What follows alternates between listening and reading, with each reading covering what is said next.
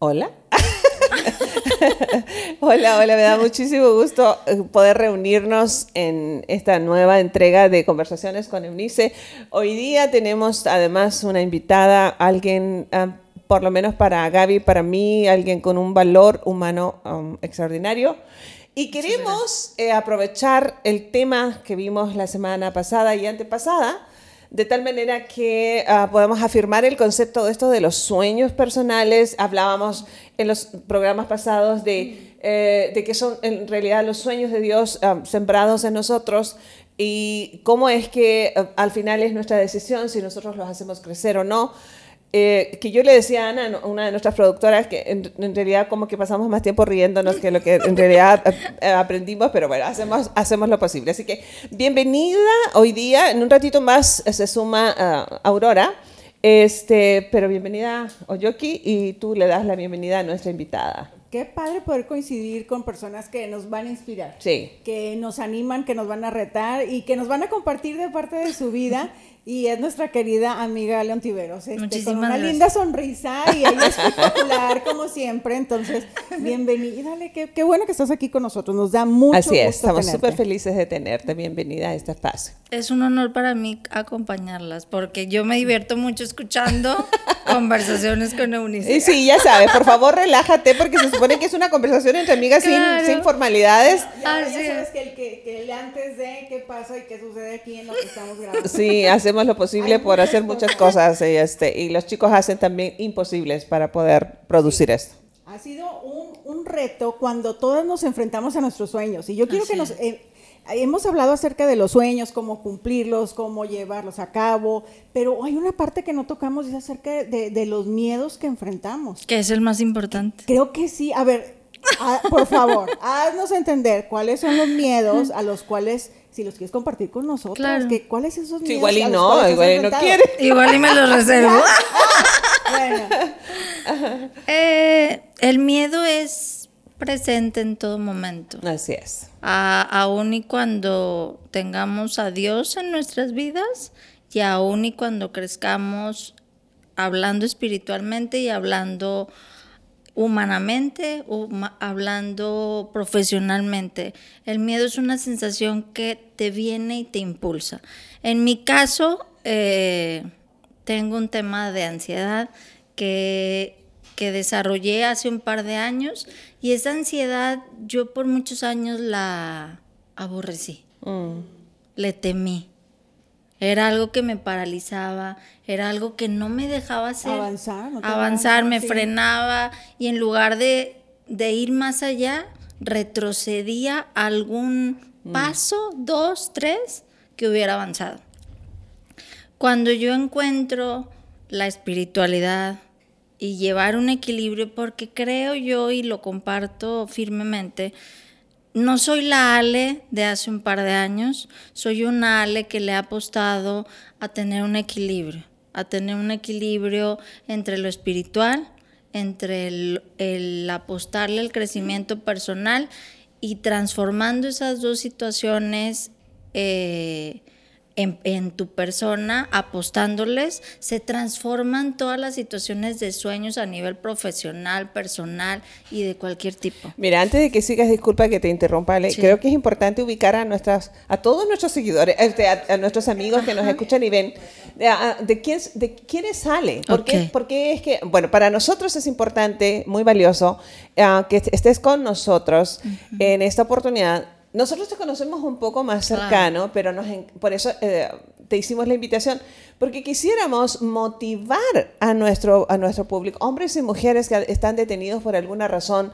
Tú eres mamita soltera, eres una emprendedora y eres una mujer de éxito. Entonces, en ese contexto, eh, acabas de plantear el miedo, y en este caso sumado a un, a un diagnóstico de ansiedad clínica, pudo haberte frenado definitivamente. Entonces estás hablando de lo, lo has tomado y ¿qué has hecho con eso? Lo he tomado y ha sido al punto actual de que ha sido el trampolín Ya, para construir todo lo que ¿Cómo así? construí. ¿Cómo, cómo lo logras? ¿Cómo ha sido? A través de apostarle tiempo a dedicar tu espiritualidad en Dios, a tener un equilibrio en tu crecimiento personal, apostándole demasiado tiempo. Y apostándole a generar una comunidad, esa comunidad que te hace fuerte, esa comunidad que te acompaña. Claro, claro. Porque nosotros sin comunidad no, podríamos. Nadie llega solo a ninguna parte. Yo soy madre soltera, bueno, madre soltera de mi hija la grande, tiene 15 años. Tengo otra chiquita de 5 años, está por cumplirlos. Tiene su padre, pero al final de cuentas uno tiene. Tú ya es la, responsabilidad directa. Sí, sí, Entonces, bien, yo le digo a Dios en mis pláticas internas con él, interesantes, que yo, él me vino y me creó para venir a romper patrones. Mm. De cosas sistematizadas, desde cómo ser madre soltera en un núcleo familiar donde no es bien visto ser madre soltera. Para empezar. Para empezar, tengo 40 años. Fui madre soltera a los 24. Este, es todo un golpe, mm. es, es todo tomar una decisión. He tenido pláticas interesantes con mi hija la mayor sobre este tema del aborto. Le digo, wow, el, el miedo ahí estaba cuando yo supe que estaba embarazada de Paula, pero yo decidí tenerla. Wow venciendo el miedo. Exactamente. Entonces, este camino, Ale, que has llevado, definitivamente te, te ha enseñado mucho te ha curtido así, literalmente, y te ha mostrado los pasos que necesitabas vencer para poder llegar y, estar en el punto en donde ahorita estás. Pero todos estos miedos a los cuales tú te has enfrentado, eh, ya tú tenías bien claro hacia dónde ibas. En lo profesional. En lo profesional. O sea, yo sé que empezaste a trabajar muy, muy, muy, muy joven. Eh, háblanos de eso, o sea, en la parte profesional. En la parte profesional es importante Mm, sintetizar una cosa importante. Creo que en estas nuevas generaciones creen que el cuando estás de este lado, el cuando ya te ven de este lado realizado, es porque ha habido un trabajo así. Instantáneo. Instantáneo, no. sí, Es producto de una serie de cosas las cuales yo quisiera compartir. Hay que tener paciencia hay que ser tolerantes, hay que apostarle al sueño y enfocarte en uno solo. No te puedes enfocar en uno, dos, tres y cuatro. Tienes que enfocarte en uno solo y una vez que lo tienes consolidado, una vez que lo tienes dominado, en ese momento pueden fluir algunas otras cosas. Otra cosa importante es yo no podría ser quien soy ahorita sin, sin tener el respaldo de gente. Esa comunidad de la que estabas hablando hace un rato. Y que te comparte. Por supuesto. Que te comparte conocimiento. No todo mundo se atreve a hacerlo. Así es. Pero eso es lo que nos hace diferentes. Mm. En mi persona y a mí me encanta compartir porque es la forma en como nosotros podemos trascender. Sí, por supuesto, por supuesto. Oye, Ale, y en esta cuestión, um, haznos saber a todos, a los que especialmente para quienes no, no te ubican aún, eh, a qué te dedicas y por qué elegiste esa rama que a propósito de ser mamita soltera y de, haberte esforzado mucho, hizo que tu esfuerzo sea de alguna manera mayor que el común, porque estás en un rubro eh, que es dominado por varones. Háblanos de eso. Ok. Yo a mí siempre se me dieron los números desde Ay, por eso te admiro, Ele, para empezar. lo mío, lo mío no son los números. Los números y recuerdo. ¿Cómo lo descubriste? ¿Cómo descubriste eso? Era una habilidad que tenía desde la primaria. O sea, mi papá me ponía a resolver como que problemas de, de que mi abuelito ponía un problema matemático. Y yo lo resolvía, o sea, eran cosas que, pues si tú me preguntas ahorita, pues no me acuerdo muy bien, ¿verdad? Pero se me daba con mucha facilidad las matemáticas y el análisis. Ajá. Entonces, tú vas por la vida y cuando tú llegas a elegir la carrera, la realidad es que no estás preparada para elegir mentalmente a qué te vas a dedicar. Mi papá me hizo una recomendación. Estudia para contador. Ándale. Y le dije, va, pues son números, son debe, debe ser algo interesante. Empecé mi carrera, este, empecé en un despacho, duré dos años en ese despacho, pero no era... No te llenaba. No era algo que me movía. Llegué a otro despacho en el cual duré 14 ah, años, un despacho fiscal. Donde... Oye, entonces ¿cuántos años tenías cuando comenzaste con 12, este, 12. Al, este despacho? 21, wow. 21. Estabas muy joven. Entonces, empiezo con, con, este contador muy reconocido de Torreón, el cual fue mi maestro y le estoy muy agradecido por todo lo que, lo que sembró en mí.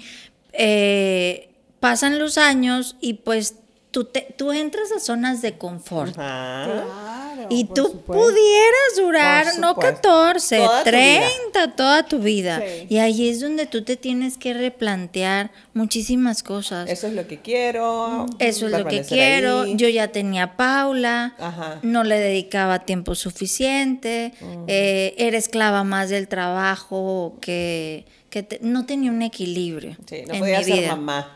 No, eh, pero creo muy, muy fielmente en que Dios hace ciertas cosas o nos da ciertos empujes, así, como para, pues no te estás animando, pues ahí te va esta situación, ¿no? Empiezo a tener una relación complicada en el trabajo, eh, conozco al papá de Emilia y me embarazo. Mm. Para ello yo ya tenía una relación de estrés laboral muy grave. Wow.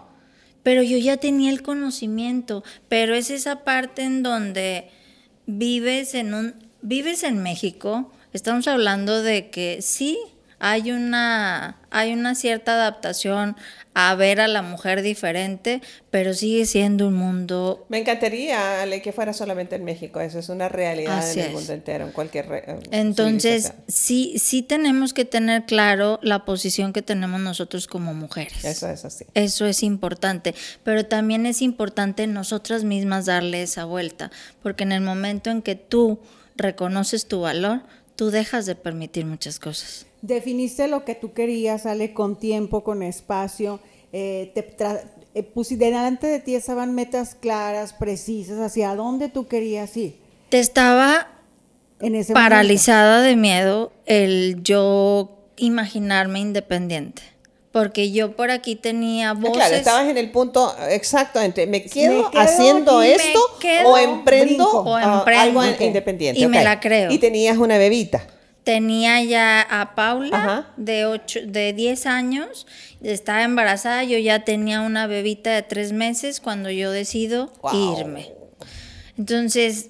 Con todos los agravantes en contra. Con todo lo que implicaba. Teniendo una relación de unión libre con el papá de Emilia, una situación complicada, este, una relación complicada, y, pero que al final de cuentas cualquier dificultad es una oportunidad de crecimiento. Todo es como uno lo, asuma. Una vez que, una vez que decido emprender, pues sales de la zona de confort. absolutamente. Y tiemblas. Tiemblas. Dices, ay, no, mejor me regreso. Por supuesto. o sea, no, mejor me regreso a donde estaba. O sea, sí, sí hay una serie de cosas que que te impactan, pero vas creyendo en ti. Tengo muchas anécdotas donde varios clientes a los cuales yo asesoraba en ese despacho creyeron en mí y se fueron conmigo. Algunos grandes, algunos medianos y algunos pequeños. Pero el simplemente sentir que alguien ponía su confianza en ti. Ponía su confianza en mí. Entonces, esa fue como de aquí me tomo. Ese es mi alimento, ¿eh? O Fíjate, antes, antes de proseguir aquí todo un dato a propósito de lo que tú estabas mencionando, Ale, de cómo es que uno puede acomodarse aún en la inconformidad, porque eso es lo seguro. Si saben, por ejemplo, que hay todo un dato con, con los eh, presidiarios que eh, logran su libertad, salen de la cárcel, pero el 70% de ellos regresará. Porque se encuentran en un mundo afuera donde no tienen trabajo, su familia los desconoce en la mayoría de los casos, no tienen un lugar donde dormir, no tienen comida. La cárcel es la cárcel, pero ahí tienen tres comidas al día, una cama de piedra, pero una cama al final y están atendidos por alguien. O sea, esa es la tendencia natural cuando nosotros estamos en una crisis como la que tú estuviste. ¿Qué hago? Me quedo aún en medio de mi incomodidad, pero me quedo, estoy segura dentro de mi, de mi incomodidad, porque arriesgarse a lo nuevo es eso, es decir, no hay nada seguro, como si en la vida hubiera, ¿verdad? Pero eso lo hace como más, eh, más latente. Más latente y, y el reconocértelo eso es increíble. O sea, ya cuando lo ves hacia atrás y dices, wow, o sea, cómo llegaba yo ya como independiente temblando las juntas con los clientes. Wow, Aquellos clientes que tenía atendiendo los de 14 años, pero era, ya tú vas sola. Claro. Ya créetela. El, el compromiso de, tener que esforzarte, de ser responsable. Oye, y en, tu carrera, que te tienes que vivir actualizando porque las leyes fiscales cambian cada, día. y que es interesante por la nueva reforma también que viene en camino. Fíjate, a propósito, a propósito. Entonces, si quieres estar al día, estás en constante crecimiento, sí o sí. Así es. ya llegó la alegría para que ustedes lo noten. Hola, Aurora, no bienvenida. Estábamos demasiado serias, amiga, hasta que tú llegaste. yo sé, yo necesitaba venir. Obvio, y te necesitábamos nosotros. Ok, dale, Ale. Termina eh, tu, tu, idea. Entonces, eh, el enfrentarte a a liderear toda una situación. Yo empiezo sola, invito a mi hermana a trabajar conmigo y, ha sido una situación tan interesante que lo he compartido a gente cercana conmigo. Mi relación con mi hermana, por eso digo que Dios es perfecto con todo lo que hace cuando verdaderamente le apuestas a ello. Eh, mi hermana y yo generamos una relación única que solamente pudiera haberse dado si ella y yo trabajáramos juntas, como lo hacemos actualmente. Wow volvemos al tema de la comunidad. Yo no sería quien soy sin mi familia, sin, sin mis colaboradores en la oficina. Yo empecé con Perla, mi hermana, empezamos en mi casa, no teníamos para pagar una oficina y fuimos avanzando. Ahorita somos 17, este, pero en ese camino, pues te equivocas. Ha, pasado de todo. y es importante, es importante compartir que no tiene nada de malo equivocarte. Oye, sí, es que este es todo un tema, estábamos, lo, hablábamos, o por lo menos nos escribíamos, Aurora, este, con esto de, de, lo que íbamos a hablar hoy día a propósito de, de, que la invitación de Ale, porque estamos como cerrando estas conversaciones que hemos tenido estos últimos tres programas acerca de los sueños. Y entonces queríamos como, como tener en presencial alguien que ha vivido un sueño así como tangible, pagando el precio eh, que significa llegar a un nivel de éxito. Eh, así simplemente eh, con una idea que tienes que plasmar, con todas las circunstancias en tu contra, con los factores de la vida. Esto es la vida al final. Entonces, el éxito en cualquiera de sus niveles, este, porque si comparas tu inicio, Ale, lo que tú nos estás comentando, de tu hermanita ahí contigo, en tu casa, para no, porque no había recursos para pagar una renta, qué sé yo, y estar en un momento de, de nivel de éxito, porque eso no es todo o sea, no podemos medir hasta dónde Dios te va a llevar. Entonces, en este momento del éxito hay 17 colaboradores tuyos después de haber iniciado con, una persona y tenía que ser tu hermanita y qué bueno que podían congeniar porque si a mí mi hermana me hubiese invitado a eso de los números, pues, pues, yo la aconsejaba, oraba por ella, pero no le iba a ayudar. Entonces coincidieron en eso. Pero los, todos los contras que uno se encuentra y cómo los puedes eh, atesorar para que eso sea un impulso, como tú decías, en vez de ser un, un, Yo quisiera agregar una, pregunta a lo que está comentando Unice, que tiene toda la razón del mundo, porque creo que aquí hay una parte bien interesante. El que tú tengas un sueño y te decidas a apostarle a ese sueño, cuando apenas es una idea, es una decisión que requiere mucho valor mucho. y mucha determinación. Pero luego, en el camino, cada, cada cosa que vas eh, sobrepasando como obstáculos, como dificultades, eh, ahorita tú decías que hay un precio que pagar, pero muchas veces no nos damos cuenta que el precio viene como, como en Electra, en abonos chiquitos. o sea, porque, sí, porque vas pagando un precio y dices, ya, ya. Ya, por favor. Sí, este, eh, meses sin intereses, ¿no? Y luego te llega otro obstáculo que dices, no puede ser. O sea, era parte del pago y no sabías. Era parte del mm. precio. Entonces se va sumando el que sigue y el que sigue. Y los precios, además, no son siempre del mismo concepto. es. decir, no siempre es un precio económico, como lo que tú decías de la renta, sino que también hay un precio familiar, emocional, relacional, financiero. Hay un precio personal muy fuerte porque requiere mucha voluntad y mucha decisión y eso desgasta eh, en todos los sentidos. Y hay un precio relacional porque hay que dejar personas atrás en el camino. Y hay precios que a veces decimos, híjole, es que este no sé si lo quiero pagar. Y te tienes que detener a pensar y a tomar la decisión si estás dispuesta a pagarlo con tal de seguir adelante por tu sueño. Entonces, me gustaría mucho que tú nos comentes sobre estos abonos chiquitos y los meses sin intereses del precio que has tenido que pagar. O más bien con todos los intereses que te dijeron que eran chiquitos o que estaban incluidos pero que no estaban. Sí, sí, sí. Hablando de números. Son muchísimos. Eso que dice Aurora es impresionante. Es desde tomar la decisión de despedir a un empleado que no da.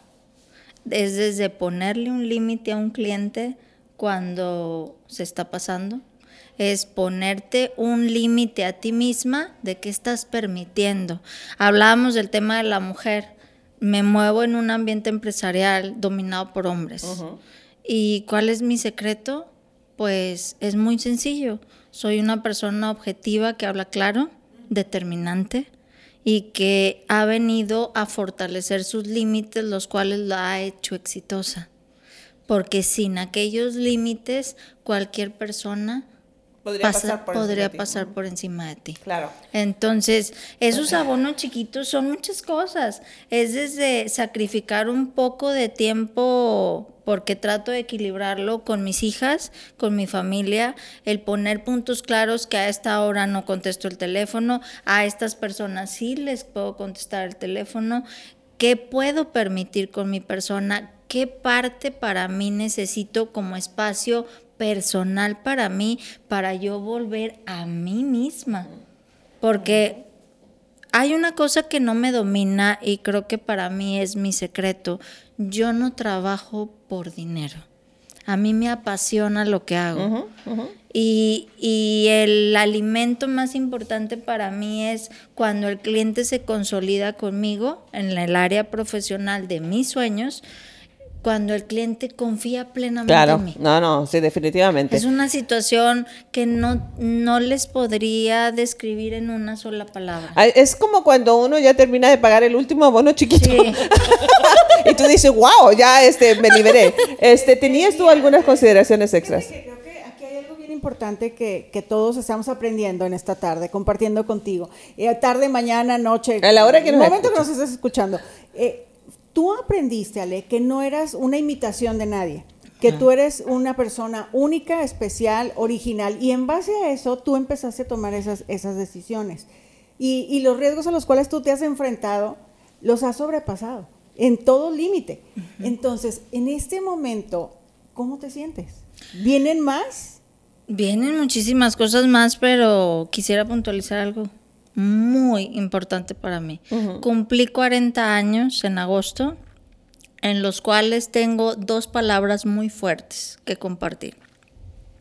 Uno, entendí que soy una mujer auténtica, con un carácter que antes me hacía por mucho tiempo mucho ruido por la educación en la que en la que me formaron, pues porque mucha gente suele etiquetar que una persona con cierto carácter es malo. Y, y el cuando tú te validas realmente por tu carácter, por tu forma, por tu esencia y por tu serie de habilidades, dones y talentos que Dios te da, así como tus debilidades. Y cuando te asumes como, lo que eres. como cuando te aceptas tal y como eres, llega a estas dos palabras que se llama autenticidad. ¿Cómo me siento en este momento? Auténtica. No existe una mujer como yo. y, lo hablo no, no a través del ego como normalmente la gente. No por soberbia. No por soberbia, porque también nosotros nos hemos educado en un campo donde no nos permiten que nosotros nos, nos autodescribamos como personas brillantes, inteligentes, exitosas. ¿Por qué no? Hemos trabajado demasiado como para nosotros mismos apapacharnos, decirte, Ale, eres quien eres por todo este proceso, todos estos procesos los cuales les has apostado. Y la otra, la otra palabra interesante es la determinación. Esas dos palabras son las palabras más fuertes para mí y que te llevan, Gaby, hacia lo que sigue. ¿Qué es lo que sigue? Seguir siendo una persona auténtica, destacar de sobre los demás, porque hay muchos despachos, obviamente, pero tú haces un clic único con el cliente. Yo quisiera, yo quisiera preguntarte algo que en algún momento hemos comentado, Unice. Cuando tú eres punta de lanza eh, en algún área, en la que sea, de alguna manera te vas quedando sola. Sí. Porque vas siendo diferente, porque vas siendo única, porque vas siendo auténtica, porque te vas diferenciando y porque además eres una persona determinada, que sabes a dónde va que tienes un rumbo y un objetivo y que no todo el mundo está dispuesto a pagar el precio por sus objetivos, pero tampoco no todo el mundo está dispuesto a trabajar por ellos todos los días, sin descanso. Entonces, ¿cómo manejas tú esa área de tu vida que te va haciendo diferente y que por lo tanto te hace dejar a personas atrás y llegas a un momento en el que dices, estoy sola? Y me siento a veces como una flecha, como la punta de la flecha Exactamente así. Es un precio caro que se tiene que pagar, pero que estoy dispuesta yo a pagarlo porque yo sé quién soy ahorita y, y sé que esa comunidad que me soporta y esa depuración que Dios mismo va haciendo conforme vas creciendo, va, va dejando gente atrás que no te suma o que tú le tienes que restar, porque pues esa se suma, pero tú tienes que hacerle a la resta como en las matemáticas, ¿sí? Y, pero tomar la decisión, porque la verdad es muy fácil decirlo, pero al final de cuentas, ¿cuántas veces te, cuántas veces te es difícil desde lo personal dejar una relación tóxica? Tomar la decisión de dejar una relación tóxica eh, romper una sociedad con algún colega con el que no tienes un, un yugo, tienes un yugo desigual o, o cualquier situación de tu vida, porque los sueños no solamente existen en el área profesional, existen en cada una de, las, de nuestras áreas de la vida. Ahora fíjate, antes de que, de que pierda, perdamos la, la, idea de lo que estás comentando, eh, me llama la atención. Vaya, luego se vienen a propósito de modas, más bien a propósito de ser auténticos. Sin querer, adoptamos algunas modas que no nos hacen tan auténticos. Ah, y es esto de, ¿de qué favor te, te, te, has hecho o nos hemos hecho al dejar ciertas relaciones? Pero lo cierto es que también Dios le ha hecho un favor a las personas que ya no están con nosotros porque nosotros no sumábamos a, los sueños y a los planes que Dios tenía con ellos. Cuando lo ves desde esas dos ópticas, dejas de ser tan enjuiciador y, ah, y le das la oportunidad a la otra persona, aunque no nos guste la idea, de creer que también Dios tiene planes con ellos y dentro de estos planes buenos que Dios tiene con ellos, no nos necesitaba a nosotros. Eso hace que vivamos libres. contentos, agradecidos por lo que los demás han sumado a nuestras vidas hasta el momento que les tocó, nos tocó compartir o departir espacios en el cumplimiento de ese lapso o de ese periodo hacia los sueños, tanto de esas personas como de, nuestras, ah, de nuestros sueños. Y, en esas despedidas, eh, ¿se van matando sueños? Yo les hago esa pregunta todas. en esas despedidas que tenemos que hacer, ¿se va matando el sueño o como que lo alimenta y sigues avanzando? Yo creo que no se van matando. Yo creo que se van abriendo esas puertas, como dice Unice, para abrir las puertas a nosotros y abrir las puertas al otro, ¿Por qué? Porque a lo mejor nosotros somos aquello que sustentamos en el otro que aquel otro no puede ver. Mm. Y al revés. A lo mejor nosotros nos agarramos de ciertas personas y nosotros necesitamos trabajar en esas áreas donde esas personas nos hacen fuertes. Es, es una, buena, interesante pregunta, Aurora. Tú desde tu óptica, ¿se matan los sueños o, o, era un sueño que llegaba hasta allí? Yo creo que se van depurando los sueños, que se van como purificando voy a decirlo así, cuando vamos consiguiendo los sueños y nos vamos topando con personas diferentes, todo el mundo sacamos el cobre. en el camino todos sacamos el cobre. En algún momento hasta lo que parece oro se oxida. Entonces, cuando vamos sacando el cobre en el camino y nos vamos dando cuenta del cobre ajeno, lo ideal sería que también nos diéramos cuenta del de nosotros, ¿no? De esa parte oxidadona que traemos o de esa parte expuesta que va a hacer que tarde o temprano nos salga el óxido y, saquemos lo peorcito. Entonces, creo que cuando, cuando nos vamos depurando y vamos sacando nuestra esencia, realmente de, qué estamos hechos, de qué estamos hechos, quiénes somos, a qué les somos fieles, a qué les somos leales, porque creo que hay que distinguir entre fidelidad y lealtad.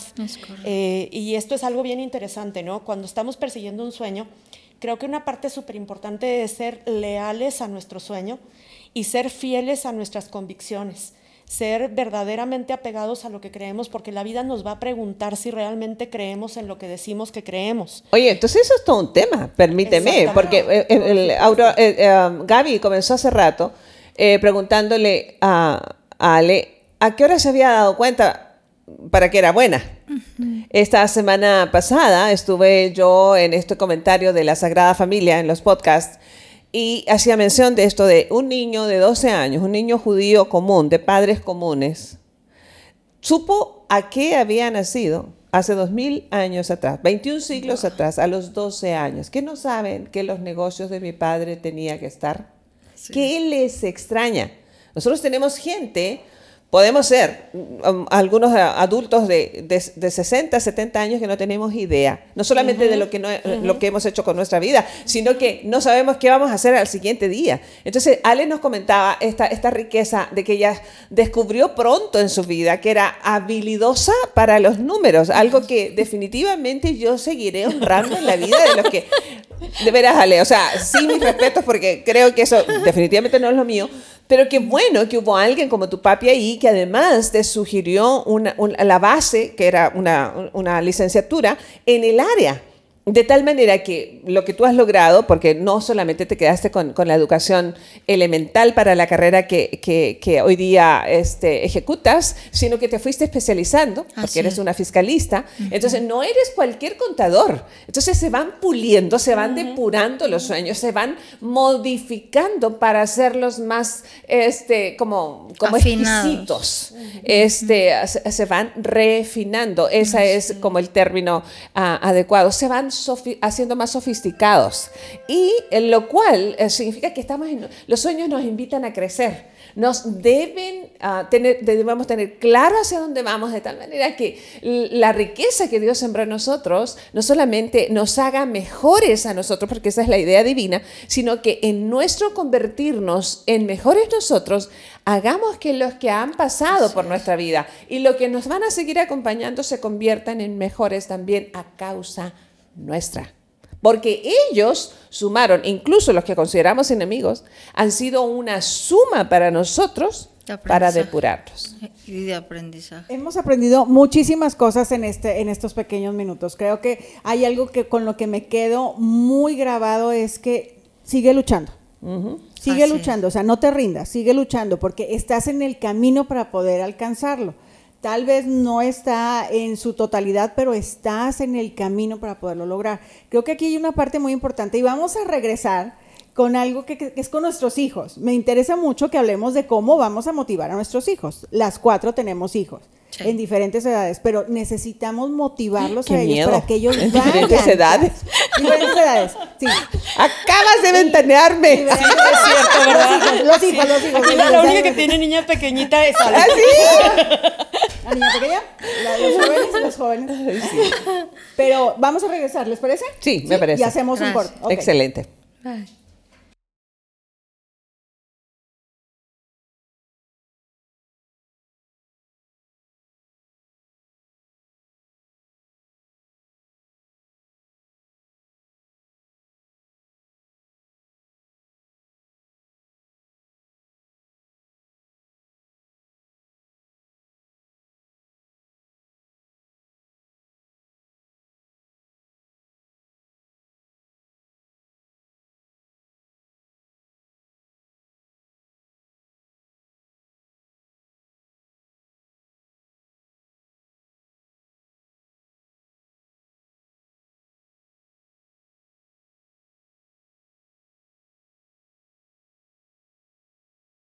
A, B chica. No. Babosa auditiva y visual. Aurora, esa debe ser una terapia.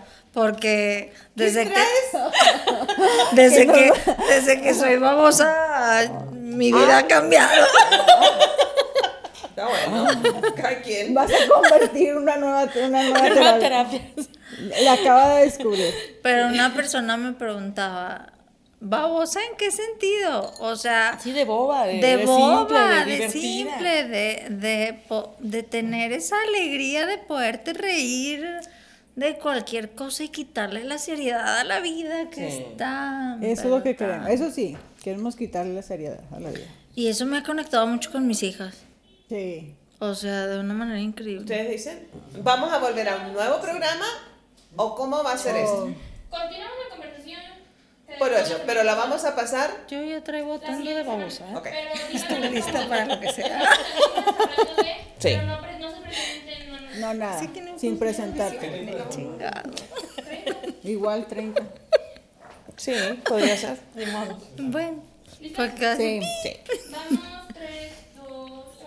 Estamos de regreso en nuestra conversación. A- a- acabamos de, de terminar de analizar someramente lo que el tiempo nos permite, más bien, este, acerca de estos sueños personales primero, del concepto de sueño, ¿cierto? Desde hace uh, tres programas atrás y luego conversábamos con León Tiveros acerca, uh, trayéndola con toda, con toda intención a nuestras conversaciones para que conociéramos y escucháramos a alguien que ha pasado por esta concepción del sueño, y hacerlo como uh, algo tangible, algo real, y llevarlo a cabo como resultado también llegar a un nivel de éxito después del esfuerzo que esto conlleva, en fin. Pero tú nos introdujiste a la última parte, de que va a haber una, conexión con nuestra conversación de hoy. Dale. Nuestros hijos, creo que todas tenemos hijos y las que nos están escuchando, los que nos escuchan, nos ven, también los tienen o los van a tener en algún momento de su vida. ¿Cómo voy a motivar a mis hijos para que ellos y ellas puedan cumplir los sueños que tienen?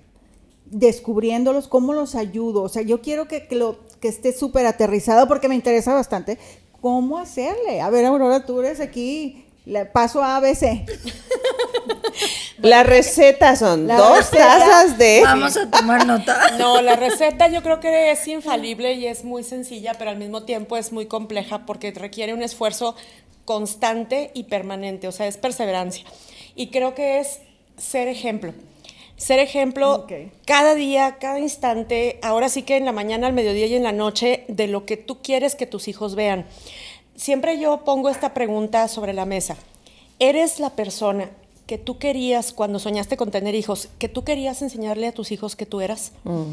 Entonces creo que contestarte a ti misma esa pregunta es la Wow. parte más importante de la vida. O sea, si tú eres la persona que te imaginaste que, que serías para tus hijos.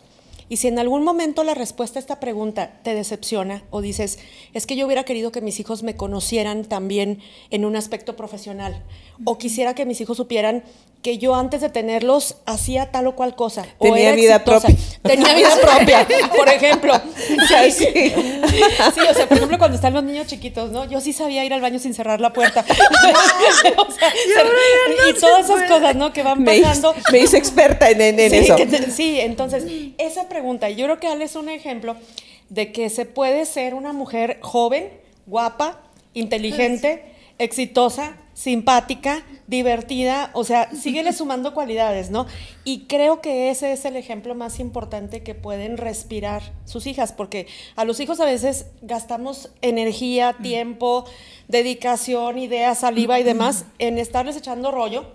Y realmente lo que los hijos necesitan es ver, Oye, respirar el ejemplo. A mí me encanta esto de...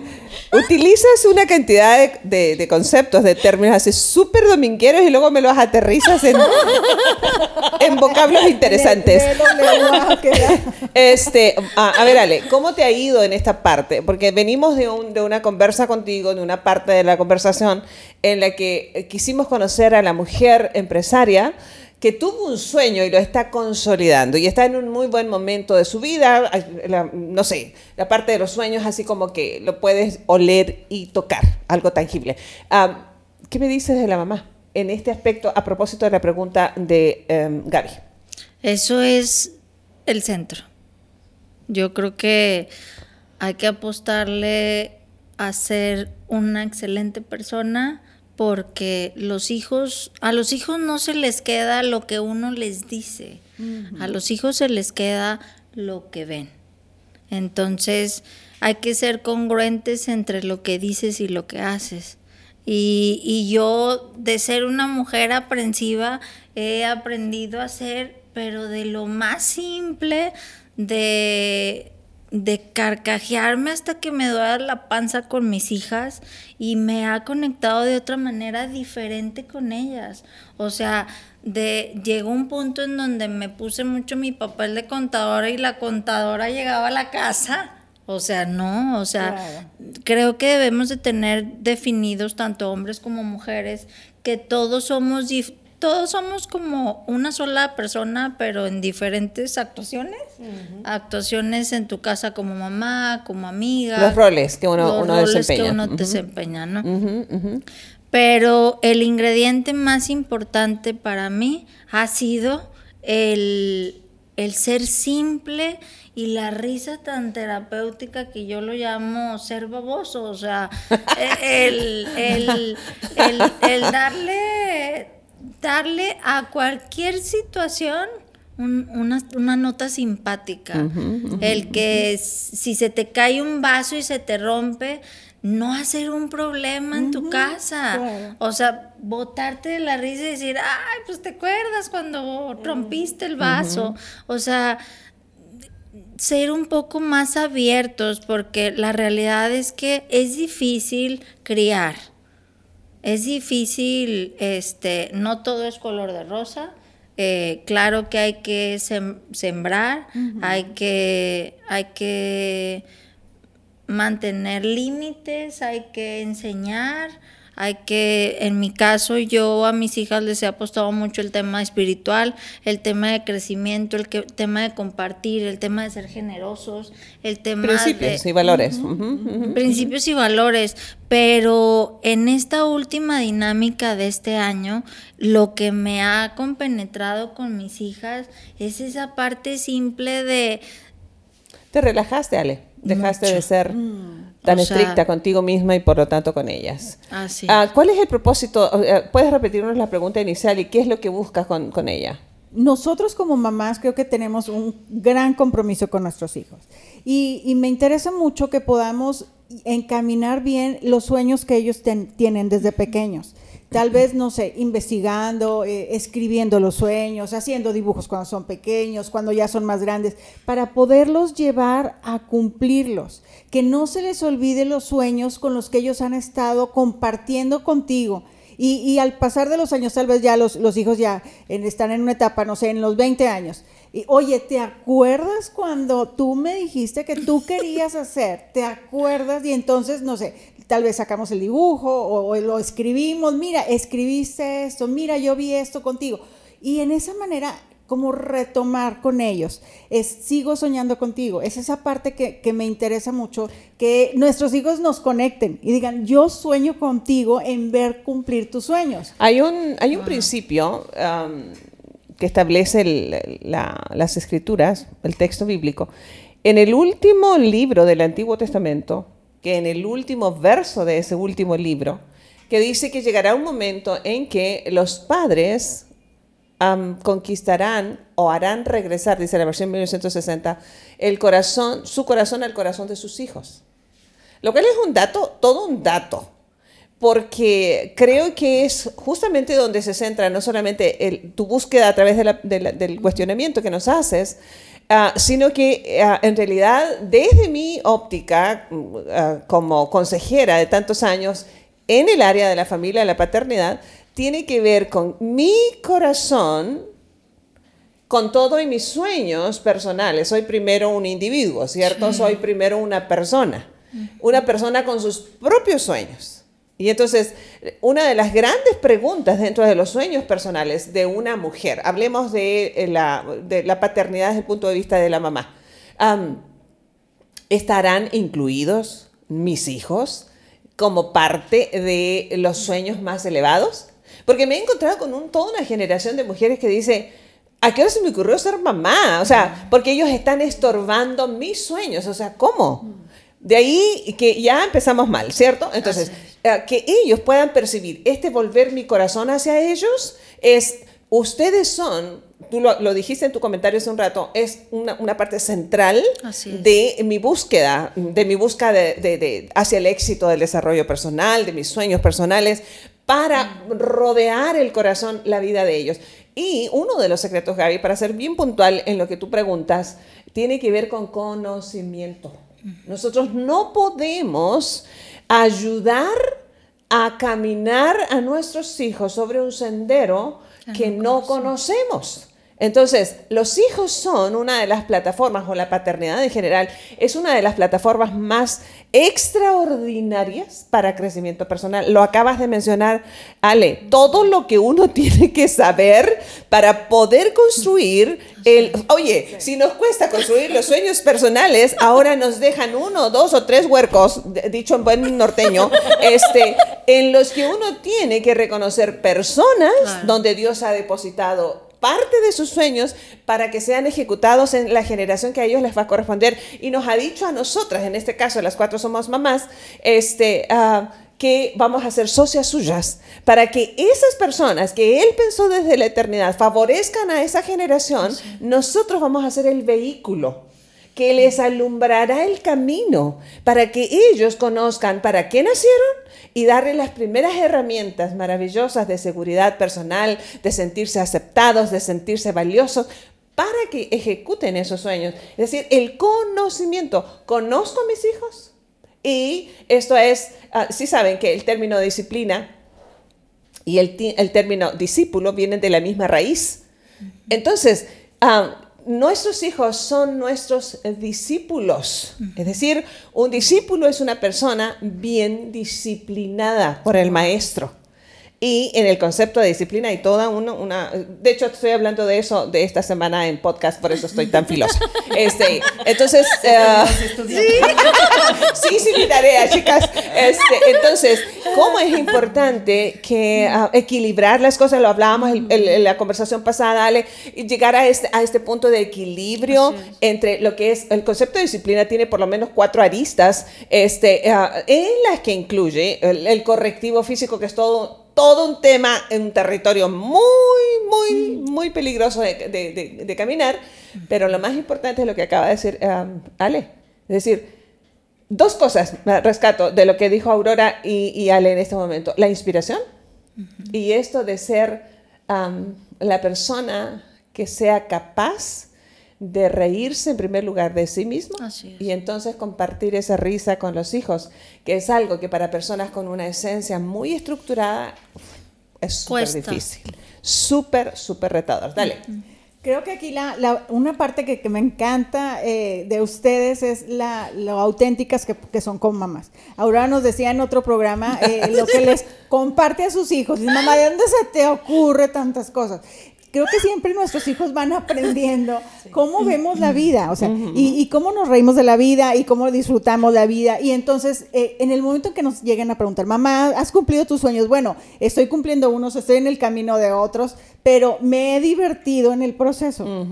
Esa parte me encanta que la pudiéramos rescatar, el divertirnos. Y ya le lo decía, yo me quiero divertir en lo que estoy haciendo y que ellos vean que el sueño, el llegar a cumplirlo, pues va a ser divertido y la vas a pasar bien y se te van a ocurrir cosas y cuando te equivoques, entonces lo decíamos en otro programa, nos levantamos, avanzamos y volvemos a equivocarnos. Y te ríes. Y te vuelves a reír, y te vuelves a reír, y vuelves a avanzar.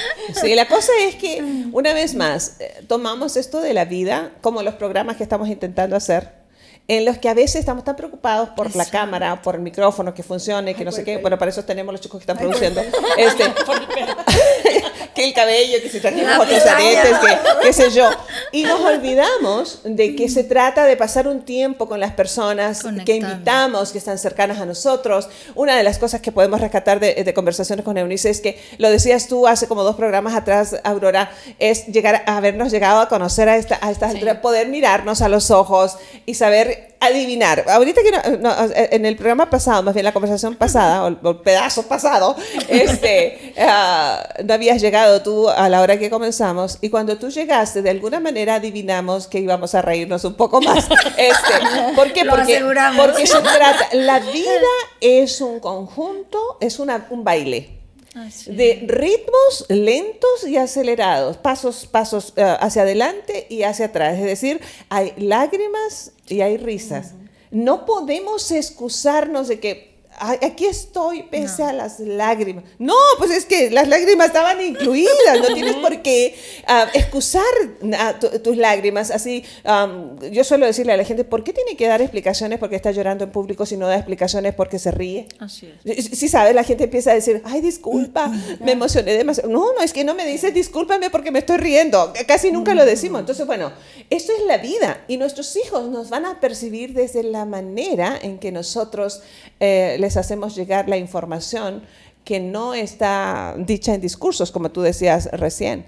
Y me gustaría, Aurora, que nos compartiéramos, compartieras una vez más esta, alguna de las anécdotas con tus hijos cuando tienes que hablar con ellos de, la vida en, general. Debes tener varias, así que cuéntanos. Uy, tengo, tengo muchísimas con mis hijos y les voy a contar la última y la más reciente de, la mañana de hoy. Uno de mis hijos me ayuda mucho con, con el tema, yo casi no publico cosas en Facebook ni en Instagram porque no tengo tiempo, ¿no? Y uno de mis hijos a veces me hace alguna imagen, alguna publicación. Y ayer me dijo, oye mamá, ya te tengo que cambiar una foto y te voy a hacer una, una imagen, ¿no? Entonces me dice, mándame algunas fotos tuyas. Y yo le mandé algunas fotos mías. Me hace una imagen muy bonita, la edita y todo. Y me, mira mamá, quedó bien padre y no sé qué. Entonces yo le contesto, ay, y me pone, ¿no? Mi foto y le pone, psicoterapeuta especializada en el tratamiento del trauma. Ajá. Entonces yo le contesto y le digo, mi rey, me encantó la foto porque, la foto que escogiste porque es justamente la, con la que salgo con la cara de lo que me especializa. o sea, de trauma. Con la cara de trauma. Con expresión de trauma. expresión de trauma. Me contesta mi hijo, pero con unas carcajadas.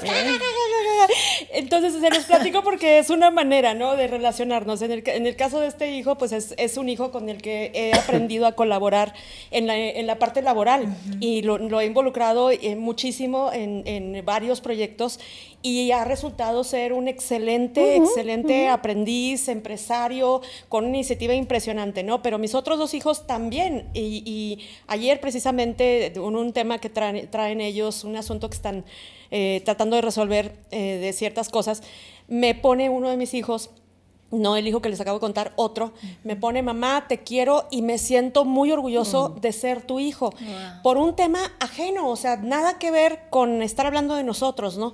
Sino, pues quizá en respuesta a algún comentario, alguna palabra, alguna cosa que yo le dije, que no sé qué fue, pero su respuesta fue esa. Entonces, cuando me lo puso, me quedé pensando. ¿Estará hablando de mí? No, aparte de estar hablando de mí, anda triste. ¿Qué le pasa? Está deprimido. Necesita terapia. Necesita terapia, mi rey. Entonces, pues, yo le mandé millones de corazones y obvio, besos, ¿no? Obvio. Y, me contesta, cuando le mando los millones de corazones y besos, me pone, mamá, no estoy triste. o sea, nos conocemos hasta por WhatsApp y eso me encanta porque nos leemos. Y entonces creo que esa compenetración de saber qué estás pensando, porque yo siempre he dicho, ¿no? y me encanta que así sea mis hijos me ven de espaldas, no me han visto la cara, no me han visto ni, ni de, frente absolutamente nada en la mañana, me ven de espaldas. Y, adivinan cómo estás. Está cansada. La, postura de, de tus hombros. Sí, o, sea, saben perfectamente qué me pasa, cómo me pasa, ¿no? Y al mismo tiempo yo creo que yo también les sé leer su, su, su, lenguaje, corporal. Entonces es muy interesante lograr esa comunicación y esa compenetración con los hijos, sobre todo cuando ya están grandes, como es el caso de los míos, ¿no? y, y esa parte de sentir su cariño sin palabras, o sea, con un WhatsApp, con un mensaje, hasta con un emoticón, saber qué te están queriendo decir, saber que están ahí, saber que te, quieren eh, decir algo y a lo mejor eh, es simplemente te quiero un chorro. Pero mira, mira, Aurora, una vez más volvemos a lo que yo comentaba, es conocimiento. Y tú como estudiosa, sabes que el conocimiento no es por osmosis. O sea, claro que no. es intencional. y, y si nosotros queremos conocer a nuestros hijos, más allá de a qué nos dediquemos, tendremos que intencionalmente dedicar espacios para conocer su corazón, qué hace palpitar su corazón. Y en ese palpitar descubriremos los sueños. Tendremos que estar atentos al tipo de música que, escuchan. Ah, dijo alguien hace años atrás este, que nunca sabremos si un hijo nuestro trae un piano en las manos y jamás los expusimos, lo expusimos a uno. Y con eso lo puedes poner en cualquier cosa. Ah, ninguno de mis hijos creo que fueron expertos en los números. no, no, sí, su papá sí, era, era, muy bueno para los números. Este, entonces, lo que creo que es una cuestión de conocimiento. Y de observación. Creo que también una parte importantísima de ser mamás es observar a nuestros hijos. Y, y este es un consejo para las mamás de, de niños muy pequeñitos, ¿no? La mamá es la primera persona que se da cuenta si el niño es zurdo o es diestro, por ejemplo, si tiene algún defecto visual, alguna deficiencia, o si tiene alguna deficiencia auditiva o alguna deficiencia motriz.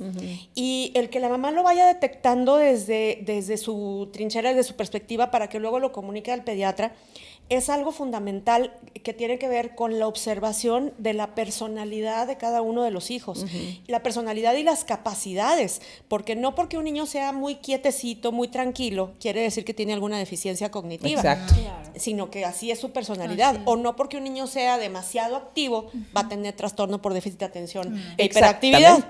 Simplemente es observar a tus hijos, conocerlos y siempre brindarles el beneficio de la duda. Esto es algo que yo creo que es bien importante, que cuando tú conoces a tus hijos y crees en sus capacidades, les puedes otorgar el beneficio de la duda de dejarlos ser, de confiar en que van a poder resolver lo que se les presente y no resolvérselos porque no van a poder, porque pobrecitos, porque van a batallar o porque de plano crees que están enfermos. Entonces creo que es muy importante que como papás siempre estemos convencidos de que estamos haciendo lo mejor con nuestros hijos y nos estamos esforzando como queremos que ellos se den cuenta que ellos también se pueden esforzar. ¿Cómo estás haciendo eso? Eh, tú, empresaria. Te la puse muy difícil. Bueno, es que es que es pertinente, ¿sabes? No, no, es, Soltando. No es, que, no es, que, tengamos que palomear ciertas cosas, nos ayuda a recapacitar. Porque si el conocimiento, la observación, a, través de lo que escuchamos y lo que vemos, nosotros adquirimos conocimiento. Entonces, la observación y, y esta, esto, esto de prestar atención nos lleva al conocimiento de los hijos, requiere tiempo. ¿Cómo, cómo hace? Porque estás, estás, estamos hablando de una mamá que tiene que salir de casa por muchas horas para producir financieramente y proveerle a sus criaturas porque no tienes una persona a tu lado en ese momento para que te apoye al respecto. ¿Cómo es que lo harías? Y lo hago. O sea, antes no guardaba un equilibrio, pero en el momento en que trabajas en ese equilibrio, tienes que darte el tiempo. Y es donde mis hijas mis hijas ven en mí algo y, me, y la chiquita lo hace y la grande también. Mi mamá se dedica a resolver problemas y ellas lo resuelven. Desde la chiquitita eh, mi hija la grande se pega, ella ya va con una toallita y le está poniendo cremita desde la chiquita de 5 hasta la grande que quería ya ir a clases presenciales. Ella resolvió absolutamente todo el trámite para que en, el, en la prepa Fíjate, todo un dato, ¿ah? Todo un dato, porque significa que los hijos de, mamás que no pueden tener el privilegio de permanecer en su maternidad 100% allí en casa, se vuelven, si lo sabemos guiar bien, en personas más independientes y desarrollan muchas más capacidades. No es que no lo tenga el resto, sino que, como dijo Aurora, estando allí, la tendencia es a solucionárselos. Y creo que aquí la, parte que, que, decía Sale me quedó, eh, seguirlos motivando para que ellos sigan soñando, o sea, seguirlos entrenando para que ellos sigan soñando, con todo lo que están haciendo a su alrededor y, con todo lo que tienen al alcance y, lo, y todas las herramientas que, que van adquiriendo cada día. Yo lo he visto igual con mis hijas en este último año de pandemia, le digo, se, se, se aventaron otra carrera en, un año hicieron otra carrera y no se han dado cuenta, pero todas las habilidades que han desarrollado y eso las va llevando y las va motivando para que no dejen de soñar. Yo me quedo con esa parte, que ellas vean que nunca se deja de soñar, no importa la edad que tú tengas. No, el día que dejamos de soñar, ya envejecimos. Vamos a ir cerrando nuestros espacios. Aurora. Bueno, yo quisiera quedarme con, con, todo lo de lo que hemos hablado con Ale y lo que hemos estado compartiendo nosotras cuatro, que creo que para nuestro auditorio puede ser muy interesante ver que somos personas que nos hemos preparado y que ah, también hemos decidido dedicar un tiempo para servir a los demás, porque creo que es algo que tenemos en común las cuatro, ¿no? Que no solamente somos personas que trabajamos o que queremos lograr un éxito profesional o queremos ser las excelentes mamás o excelentes lo que tú quieras, sino que independientemente nuestras virtudes, pero también independientemente de nuestros defectos, uno de los objetivos que tenemos es el servicio, el servir a los demás. Entonces, con nuestras capacidades y con lo que somos, cómo estamos, ahora sí que con lo que hay. Esto es lo que hay. Fue lo que, ah, que dijo el primer día que, que, salimos al aire ahora ya en YouTube. Dijo, esto es lo, que, hay. Entonces creo que esa parte es muy importante. Sí, sí, sí, pues, excelente. con lo que hay, servimos. Excelente. Um, nuestra invitada de estas dos conversaciones. Muchísimas gracias por invitarme. Eh, yo quiero invitarlos a, hacer lo que yo he hecho, a, a buscar ese equilibrio. En estos tiempos de pandemia creo que lo hemos perdido demasiado. Y, y el, tratar de equilibrar la parte espiritual, el apostarle al tema de la terapia y apostarle y regalarte crecimiento personal adicional a cuidar tu, tu situación física, desde la alimentación hasta... Eh, todo eso es un regalo que le vas dejando a tus hijos. Y una parte muy importante que quisiera puntualizar es, todos los días hay sueños, todos los días, al despertar al descansar. Y, esos sueños son, son puestos por Dios y depende de nosotros si los, si los hacemos realidad. ¿Oye aquí? Nunca dejen de soñar, yo les digo, nunca dejen de soñar. ¿Por qué? Porque ya estamos a la puerta de poderlo alcanzar con eso. ya estamos. Eh, agradecida, por, por supuesto, de, de, este tiempo con ustedes. Las personas que van llegando, me encanta haber tenido la oportunidad de tenerte en estas últimas dos conversaciones, Ale. Gracias. Hemos recorrido un, un espacio de la vida, de este trayecto de la vida juntas y me encanta ver en lo que las personas nos podemos convertir a propósito de sueños, de los sueños de Dios en nosotros.